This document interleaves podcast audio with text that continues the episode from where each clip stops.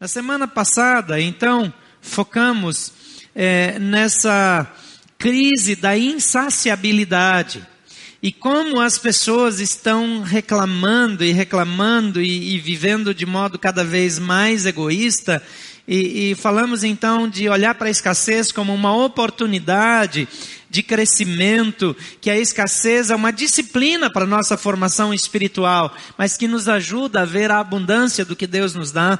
Ah, ah, falamos sobre eh, buscar sabedoria e domínio próprio diante dos nossos impulsos, porque às vezes a gente quer comprar, quer ter, quer, quer desfrutar eh, eh, sem critério. Conversamos também acerca da necessidade de resistir a atalhos que prometem um tipo de satisfação inconsistente e sobre o risco de ficarmos presos àquilo que chamamos de tirania do poder. Mas hoje queremos falar é, é, de um outro tipo de insatisfação, da insatisfação que nós sentimos quando alguns limites são estabelecidos na nossa vida. Você percebeu como nós reclamamos de quase qualquer tipo de limite. Os limites de velocidade, alguns reclamam muito, alguns não reclamam, simplesmente ignoram.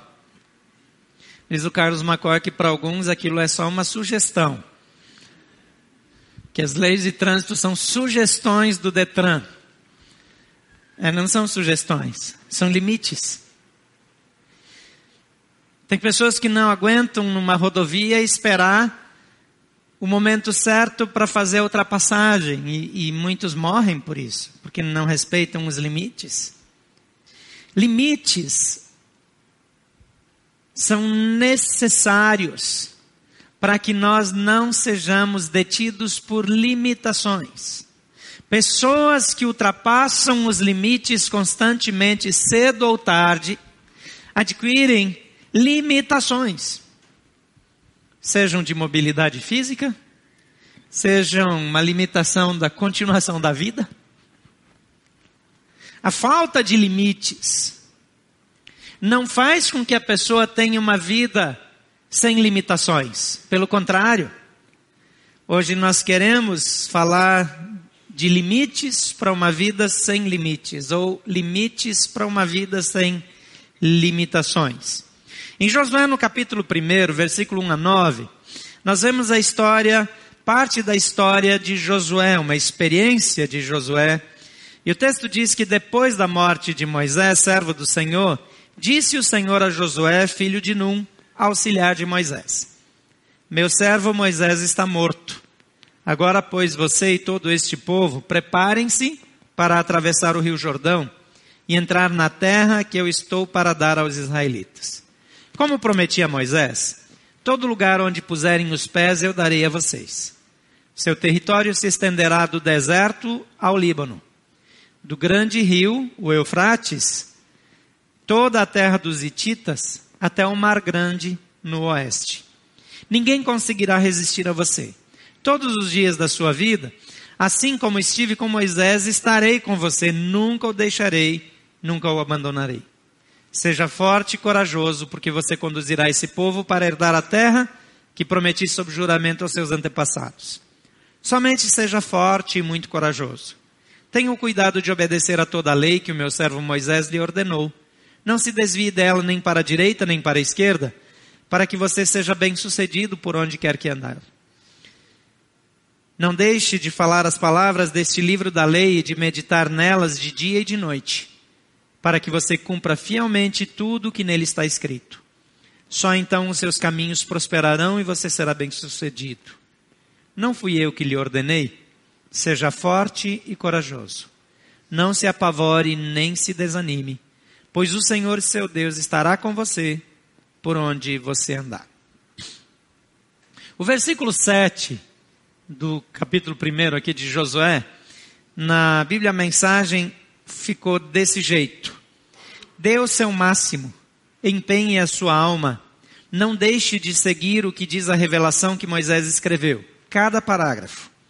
Não te desvies nem para a direita nem para a esquerda, para que possas chegar ao teu destino. Eu gosto muito dessa versão, e, e esse versículo em particular é, ficou muito bem explicado. Todas as versões, todas as traduções são boas, mas algumas nos fazem perceber coisas diferentes de outras, pela maneira, pela linguagem utilizada. Josué está diante de, um, de uma aparente limitação. Aquelas pessoas acostumaram-se a seguir Moisés. Moisés estudou no Egito. Moisés teve uma formação que nenhum deles, nenhum sequer daquele povo, nenhuma única pessoa do povo todo, de todos aqueles hebreus, havia tido essa oportunidade de formação intelectual, cultural. O único que falava outro idioma provavelmente era Moisés. Aquelas pessoas confiavam na percepção de Moisés, porque Moisés, nos seus estudos, ele conhecia os mapas. Ele sabia como aquela região estava, é, é, era formada. Conhecia onde estavam as cidades, quais eram os caminhos, porque ele estudou para isso. Ele teve experiências de aprendizagem que nenhum único deles teve, nem Josué. Agora, a pessoa mais qualificada, mais capacitada, mais culta, mais instruída, morreu, desapareceu. Aquela pessoa que costumava ter as melhores respostas, e isso se torna um elemento limitador para aquele povo. Porque é um povo que é liderado por um governo sem sabedoria, sem conhecimento, sem habilidades. É um povo que vai mal. E aqui, Josué e todo aquele povo estão diante de um elemento limitador que é a ausência do líder mais bem preparado de toda a nação. Todos tinham crescido como escravos. Todos, desde muito cedo, tinham que trabalhar. Não podiam ir para a escola. O que sabiam, aprenderam em casa com os pais. Aquele ensinamento que foi sendo passado pela tradição oral, a comunicação oral, a história oral foi sendo preservada. E aquelas crianças cresceram ouvindo muitas informações, sim. Aprenderam coisas importantes? Sim. Aprenderam a ler, escrever? Sim, a maioria delas. Diferente de outras nações. Porque os pais ensinaram. Mas é bem verdade que uma boa parte, segundo os estudiosos, naquela época, ficaram com uma alfabetização muito comprometida com muitas limitações, devido à dificuldade e falta de tempo dos pais de investirem adequadamente nos filhos, debaixo da opressão que viviam. Mesmo assim, Deus separou um homem para ser especialmente preparado e levar aquele povo a romper os seus limites. Aquele povo aprendeu a pensar como escravo, agir como escravo, reagir como escravo. E agora eles precisavam sair para a liberdade. E se você lembra bem da história, em determinado momento, aquelas pessoas diante da liberdade começaram a dizer: Nós temos saudade do ambiente da escravidão. Nós temos saudade da época em que nós recebíamos o alimento, em que nós tínhamos cebolas, alhos, pimentões, melões. Nós temos saudade da carne que nós comíamos no Egito. Quando eu era criança, eu morei na roça. E no pátio, como essas casas de roça, tinha galinhas, e galos e etc. E quando uma galinha chocava e nasciam pintinhos, porque os ovos não eram levados para chocadeiras, era a própria galinha que chocava os ovos. É, a galinha ficava um tempo dentro do galinheiro com aqueles pintinhos. E depois que eles eram maiorzinhos e conseguiam sair do galinheiro, a galinha andava com eles no pátio, ensinando os pintinhos a ciscar, a procurar bichinhos e alimento na terra. Mas voltavam para o galinheiro à noite. Mas aqueles pintinhos eles cresciam e mesmo que o galinheiro ficasse aberto, eles sempre voltavam de novo para o galinheiro, até o fim da vida. E se a minha mãe decidia matar um, um franguinho daqueles, para fazer almoço para gente, era só de noite ir lá e fechar a porta do galinheiro, que de manhã estavam todos lá, podia escolher qual queria. Porque eles estavam condicionados a voltar para o galinheiro. O galinheiro era um lugar de prisão, mas na cabeça de galinha era o lugar de proteção. E os judeus ficaram com essa cabeça de galinha, vamos dizer assim, e o Egito, que era o lugar da limitação, se tornou o lugar de hábito, de costume, a ponto de depois de serem livres, terem desejo de voltar para o Egito. Teve uma rebelião, onde o líder se levantou, um novo líder se levantou e disse: Vamos abandonar Moisés e Arão e vamos voltar para o Egito. E uma multidão ficou com eles. Isso parece absolutamente insano, parece uma coisa improvável, que ninguém pensaria isso. Mas essa mentalidade de galinha, essa limitação, faz com que a pessoa se acostume a um ambiente de aprisionamento, de ausência de liberdade limites são importantes na nossa vida. Quando Deus criou o homem, Ele deu liberdade para o homem. Mas Ele estabeleceu uma árvore no jardim e disse: dessa árvore, desse lugar, dessa planta, você não vai comer. Eles podiam ir em qualquer direção fazer qualquer coisa, chegar em qualquer lugar. O homem tinha liberdade para dar o nome que quisesse para as plantas, para os animais, ele podia é, é, andar em todo lugar, podia controlar tudo, e, e, e não tinha nada que o impedisse de fazer o que ele quisesse. Deus não estabeleceu regras para ele. Ele só disse uma coisa: não toca, não mexe, não come do fruto dessa árvore. Era um limite que ajudaria o homem a lembrar quem é Deus, quem é o Criador. Que ajudaria o homem a reconhecer que ele não é senhor de si mesmo, mas que ele presta contas para alguém. E nessa limitação, nesse limite, o homem encontrou uma limitação. Pais precisam colocar limites nos filhos. Mas às vezes, na tentativa de colocar limites, eles colocam limitações. Se os pais não dão oportunidade para os filhos errarem,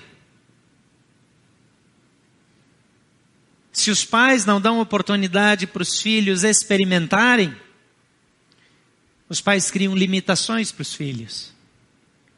Mas quando os pais não colocam limites para a segurança e para o direcionamento dos filhos, essa falta de limites tornar-se-á uma limitação na vida desse filho.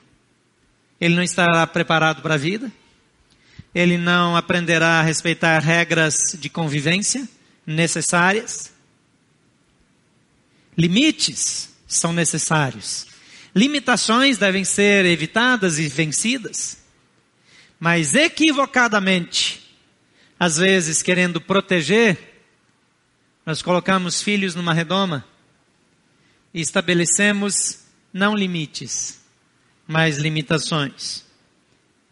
Os limites de velocidade, limites para o corpo, limites na alimentação, limites no cuidado da saúde, limites nos relacionamentos nos fazem ter uma vida saudável. Quem consegue lidar bem com limites, alcança mais, produz mais, conquista mais. Em uma guerra, se um exército não tem limites, ele se torna limitado. Mas um exército bem coordenado, bem orientado, bem dirigido, pode conquistar inúmeras nações. Hoje não estamos num tempo de guerras desse tipo. Os limites das nações estão relativamente bem estabelecidos. Isso evita guerras, derramamento de sangue, confusão, e faz com que as limitações para o crescimento, para a paz, para o desenvolvimento, sejam controladas ou eliminadas. No Evangelho de João, no capítulo 15, versículo 4 a 7 e depois 10 a 11, Jesus diz: Permaneçam em mim e eu permanecerei em vocês. Nenhum ramo pode dar fruto por si mesmo se não permanecer na videira. Permanecer na videira é um limite. A produção de frutos ou a ausência de produção de frutos seria uma limitação. Vocês também não podem dar frutos se não permanecerem em mim. O ramo sair da videira pode dar a impressão de que ele vai romper limites, mas vai criar limitações para a vida dele e para a produção de frutos. Jesus diz: Eu sou a videira, vocês são os ramos. Se alguém permanecer em mim e eu nele, esse dá muito fruto, pois sem mim vocês não podem fazer coisa alguma. Se alguém não permanecer em mim, será como ramo que é jogado fora e seca. Tais ramos são apanhados e lançados ao fogo e queimados. Se vocês permanecerem em mim e as minhas palavras permanecerem em vocês, pedirão o que quiserem e lhes será concedido. Se vocês obedecerem aos meus mandamentos, permanecerão no meu amor, assim como tenho obedecido aos mandamentos de meu Pai, e em seu amor permaneço. Tenho-lhes dito essas palavras, para que a minha alegria esteja em vocês, e a alegria de vocês seja completa. Voltando aqui um pouquinho no, na experiência de Josué, que aliás, o nome Josué é o mesmo nome Jesus, só que é, escrito de uma maneira um pouco diferente e, e na opção da tradução, para não confundir com Josué, que é um nome tão comum é, em Israel, ou era tão comum naquela época, é, preferiram traduzir como Jesus, mas é a mesma raiz, é a mesma grafia de fato. E Josué também é um dos tipos de Jesus lá do Velho Testamento como aquele que leva o povo para a conquista da terra prometida. E Jesus nos leva para cruzar o, o Jordão metafórico, para Canaã celestial, para a eternidade, onde estaremos para sempre com Jesus. E depois da morte de Moisés, Josué vê aparentes limites. O povo de Israel vê aparentes limites. E esses limites inesperados revelam a fragilidade das nossas limitações. Às vezes nós respeitamos demais as limitações. Nós achamos que nós somos incapazes. E aí surgem limites novos. Aquele povo que podia usar Moisés como referência, como fonte de todas as informações, como resposta a todos os questionamentos, não tem mais acesso a Moisés.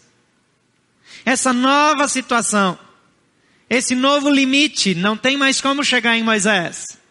Fez com que Josué e aquele povo percebessem que aquele novo limite os levaria a ultrapassar uma barreira, uma limitação que nem Moisés foi capaz de conduzir o povo. Aquilo que não foi possível com Moisés, agora se torna possível sem Moisés. A ousadia, o desafio, na falta do grande líder. É transformado por Deus na mola propulsora para que aquele povo entre numa sucessão de conquistas que uma boa parte daquele povo já havia morrido sem sequer chegar perto. Lá em Atos, capítulo 1, 10 e 11, diz que Jesus sai da presença dos discípulos.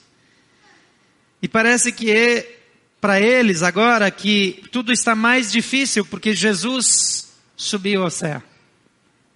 Se com Jesus não conquistamos o reino, como vai ser sem Jesus? É uma experiência parecida. Se sem Moisés não conquistamos a terra, como vai ser? Se com Moisés não conquistamos a terra, como vai ser sem Moisés? E agora os discípulos têm uma experiência assim. Jesus estava com eles e eles achavam agora sim, o Messias veio, nós vamos retomar o poder, nós vamos assumir, a nação de Israel será livre. E Jesus desaparece. E em Mateus 28, 19 e 20, o anjo diz para eles que aquela aparente limitação será rompida por meio da obediência aos limites e orientações que Jesus estabeleceu. Ele diz: por que vocês estão olhando para cima? Sigam a vida, cumpram o seu propósito. Em 19 e 20 de Mateus 28, ele dá a direção.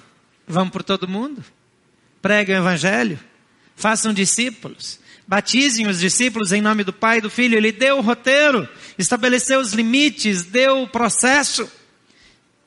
E o anjo olha para eles olhando para o céu, lá em Atos capítulo 1, 10 e 11, diz: Por que, que vocês estão olhando para cima? Vão fazer o que ele mandou. Sigam adiante. Sigam adiante. Os limites que surgiram para Josué e para aquele povo não foram limites limitadores, mas foram demarcações para que eles pudessem seguir o caminho da conquista e do cumprimento das promessas de Deus em suas vidas. Em segundo lugar, limites clarificam o alvo e viabilizam a conquista. Deus fala para Josué, no versículo 3 e 4, e diz: Como prometi a Moisés, todo lugar onde puserem os pés eu darei a vocês.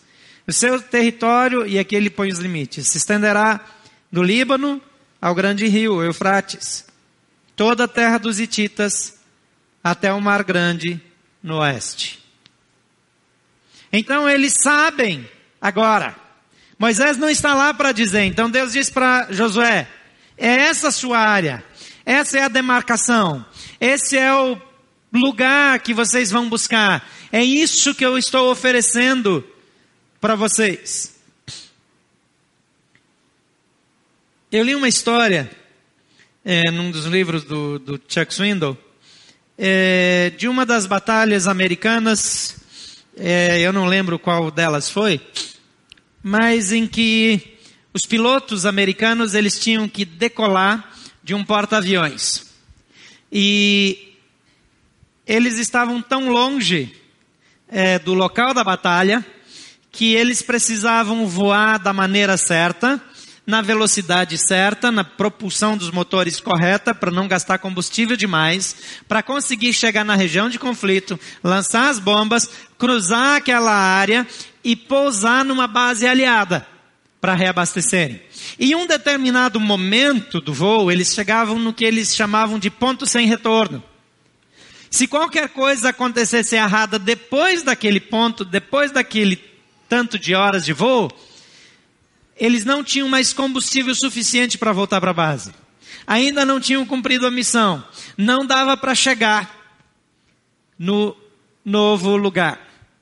Então a única opção era cumprir a missão e depois pousar na base aliada, próxima à área de conflito. Mas uma tentativa de sobrevoar a área de conflito, que teriam que fazer isso porque não tinham combustível para desviá-la, sem lançar as bombas, significava quase que a garantia de serem alvejados e derrubados. Então, a opção era fazer tudo dentro dos limites, para ter esperança não só de concluir a missão, mas também pousar com vida. Norbertinho, pastor Norberto, né? Ainda vai precisar acostumar com essa, com essa conversa aí. Aquele de Norbertinho não tem nada, eu nunca entendi esse inho. Norbertão, talvez. É feio, né? É, ele é piloto do Corpo de Bombeiros e, e, e ele contou uma experiência de uma manobra que ele precisou fazer. Então, quando o, o avião está mais no alto, a visão é diferente de quando ele vai baixando. E, e com o avião abastecido, então tem o peso do, do avião, tem o peso do combustível e, e com o tanque cheio d'água tem o peso da água. Então a manobra do, do, desse avião é um pouco mais limitada. Se fizer uma inclinação exagerada, a água pende para o lado, o peso, eu, eu, sei lá se a água pende para o lado, talvez nem, nem penda, né? Não sou, não sou do ramo. Mas desestabiliza o avião. E ele contou que ele viu um incêndio e lá do alto ele fez um determinado cálculo. Quando ele estava mais embaixo, com, por causa da fumaça, a visibilidade não era tão boa, ele se deu conta em determinado momento que o seu, eh, a sua curva estava aberta demais. Então, instintivamente, ele fechou um pouco a curva para apertar um pouquinho a curva e chegar eh, na posição correta, mas quando ele fez essa manobra foi um pouco demais por causa do peso, que o avião responde diferente. E já soou alarme, o avião começou a perder altitude, começou a cair. Ele precisou então corrigir a curva, abrir de novo e fazer uma nova volta para que pudesse então descer sobre a área de incêndio e, e jogar água. Foi quase isso, né? Tá certinho? Ocorre que se ele não respeita esse limite, esse desrespeito se torna uma limitação. E pode custar a vida. E o incêndio continua lá, e o avião vai para o chão, e o piloto morre, e a viúva fica sem marido, sem piloto, grávida, aí não, não pode.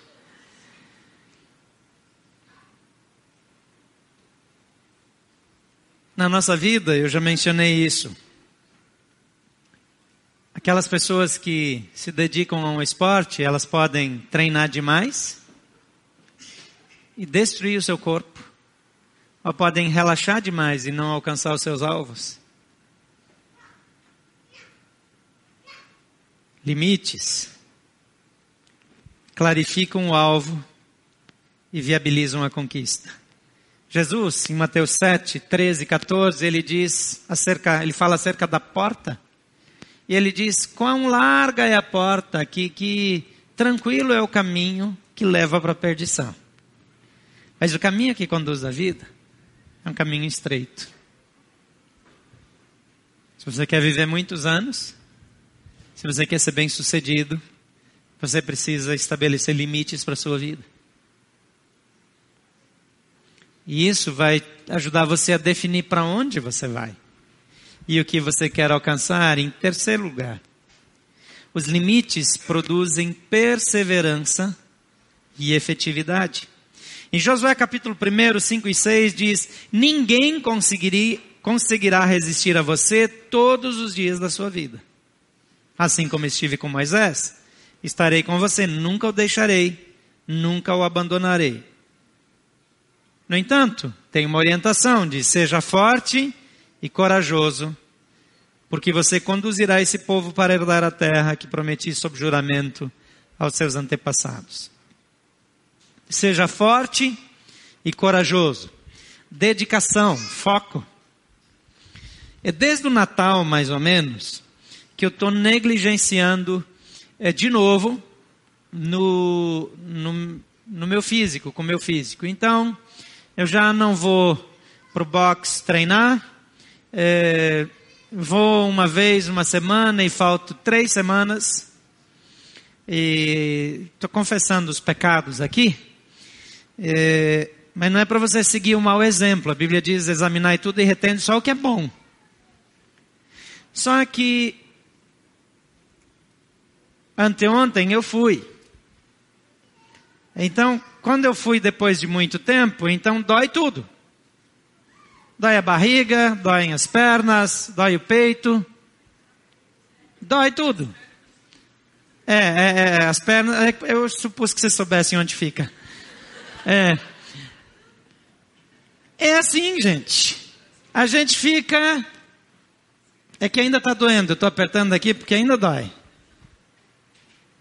E aí eu lembrei quando a Ju começou, dava dó. E eu lembro que a gente tinha que, no dia que tem endurance, tinha uma corridinha lá de mil e poucos metros, eh, talvez um pouco mais, acho que era mais de uma volta que tinha que dar. E, eu passei por ela e eu fui um pouco devagar perto dela, ela se arrastando assim, desesperada, quase morrendo. E essa sexta-feira que eu fui, ela estava lá para me humilhar. E eu não vou contar mais nada sobre isso. Mas a determinação, ela não falta um dia. Se falta, esconde bem. Porque eu nunca soube que ela tenha faltado um dia. Continuar. Manter o foco. A determinação. A dedicação faz toda a diferença. Em João 13, João 16, 33, Jesus diz: Eu lhes disse essas coisas, para que em mim vocês tenham paz. Nesse mundo terei, terão aflições, contudo tenham bom ânimo, eu venci o mundo. Jesus está dizendo que se a gente mantém o foco, se a gente não desanima, se a gente não desiste, a gente ultrapassa barreiras. Mas até para que essas conquistas simples do dia a dia sejam alcançadas, a nossa agenda precisa ter um limite. A nossa refeição precisa ter um limite. Tem gente que não precisa de fome para comer, só comida. E enquanto tem, come. E depois não sabe porque tem um pequeno desconforto no estômago. E está engordando um pouquinho também. Mas deve ser genética. Ou que talvez um problema hormonal. Que vem naquele prato bonito assim.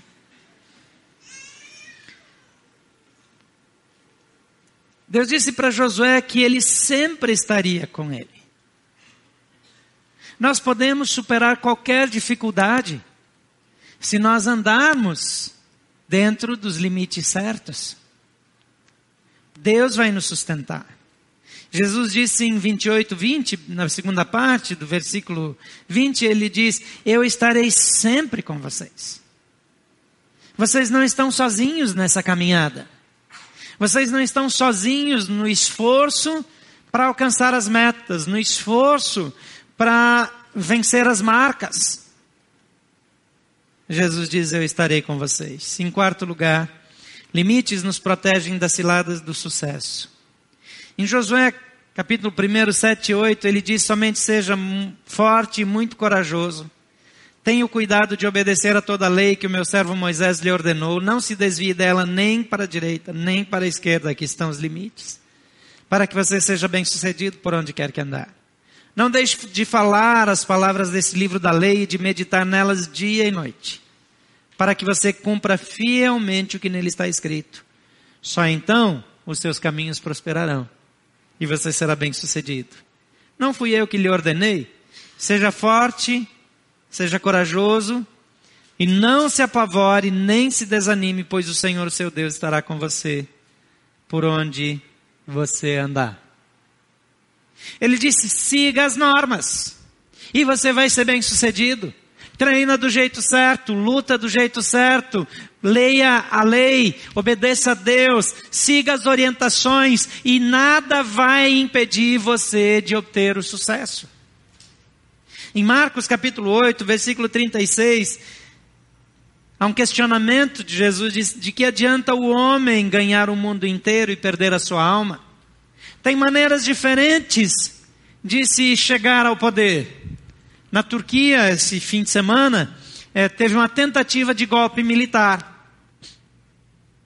E aparentemente os militares de lá, é, uma minoria talvez dos militares que estava em, muito insatisfeita com é, o atual governo, com o atual presidente, e, que foi primeiro-ministro e depois se tornou presidente e que quer fazer uma reforma da Constituição para aumentar os poderes do presidente, tornar o país mais, é, é, num regime talvez mais presidencial do que parlamentar, não sei, do que parlamentarista, mas há, há, há um desejo de mudança. E eles contaram que por causa da insatisfação do povo. Supostamente eles contaram com a insatisfação do povo, imaginando que o povo os apoiaria, mas ao contrário, o povo saiu às ruas e se opôs a toda a ameaça de voltar a viver debaixo de uma ditadura. Existem maneiras diferentes de se chegar ao poder, que não a maneira democrática. Existem maneiras nada republicanas de conquistar um mercado, de se estabelecer num lugar. E Jesus diz de que adianta ganhar o mundo inteiro se perder a sua alma. Eu não sei se você vai lembrar de uma atleta americana chamada Marion Jones. Marion Jones, nas Olimpíadas de Sydney, ela se destacou muito, conquistando cinco medalhas olímpicas, três de ouro e duas de bronze, que depois foram revogadas, foram tomadas dela porque ela foi pega no antidoping. E foi dito acerca dela a revelação daquela Olimpíada, que sem dúvida, o presidente do Comitê Olímpico declarou que sem dúvida Marion Jones foi uma das maiores fraudes da história do atletismo mundial.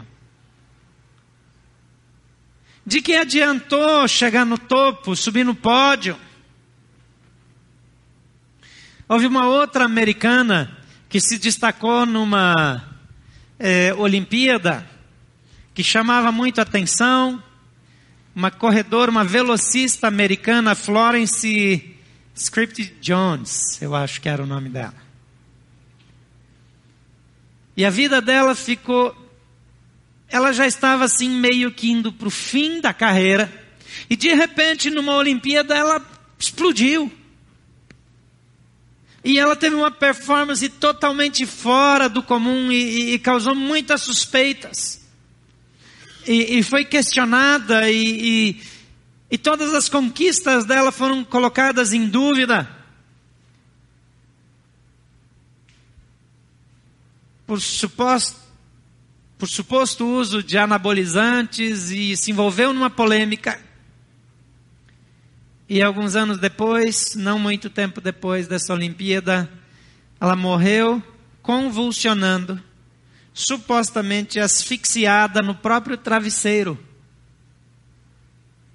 E levantou de novo toda aquela polêmica. Às vezes, algumas conquistas para as quais as pessoas estão fazendo um esforço tão grande por não respeitar os limites, perdem o valor e se tornam em desgraça, em humilhação, em vergonha. Os limites nos protegem das ciladas do sucesso, de querer ter poder a qualquer custo, do orgulho, da arrogância uma conquista que depende só de nós pode nos encher de orgulho. Uma conquista que vem de Deus nos mantém humilde porque ela não veio de nós mesmos. Paulo diz: se eu alcanço alguma coisa, eu não tenho do que me orgulhar, porque é Deus. Se eu faço alguma coisa bem feita e isso foi fruto de um dom espiritual, eu não tenho motivo de orgulho, porque o dom é algo que vem de Deus. E se a minha vida serve para o propósito de Deus, eu também não tenho frustração se aquilo que eu conquistar não é aquilo que eu imaginei. Porque eu vivo para a glória de Deus. Precisamos fazer as pazes com os limites. Saber submeter-nos a eles. Mas precisamos romper com toda e qualquer limitação. Voltando o nosso pensamento para João 15, Jesus diz que o limite é estar na videira. O limite para uma vida sem limitações é permanecer na videira. E vamos conquistar tudo o que Deus escolheu para a nossa vida. E é por causa de Jesus que nós podemos todas as coisas. A Bíblia diz que tudo é possível aquele que crê. Tudo é possível. Porque nós não dependemos de nós, da nossa força, nós abrimos mão do controle, nós nos submetemos a obedecer às regras instituídas pelo próprio Deus para que a nossa vida seja uma vida de conquista. O primeiro limite é quando eu digo, Senhor Jesus, eu abro mão da minha vida, do controle da minha vida.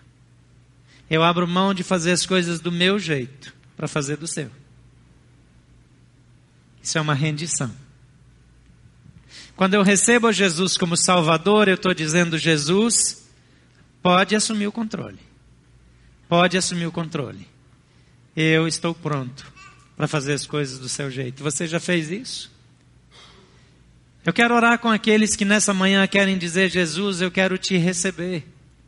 Para que o Senhor estabeleça limites na minha vida, que me levem a romper com todas as limitações, e me façam viver no impossível, no improvável, no inalcançável que só pode ser alcançado através de ti.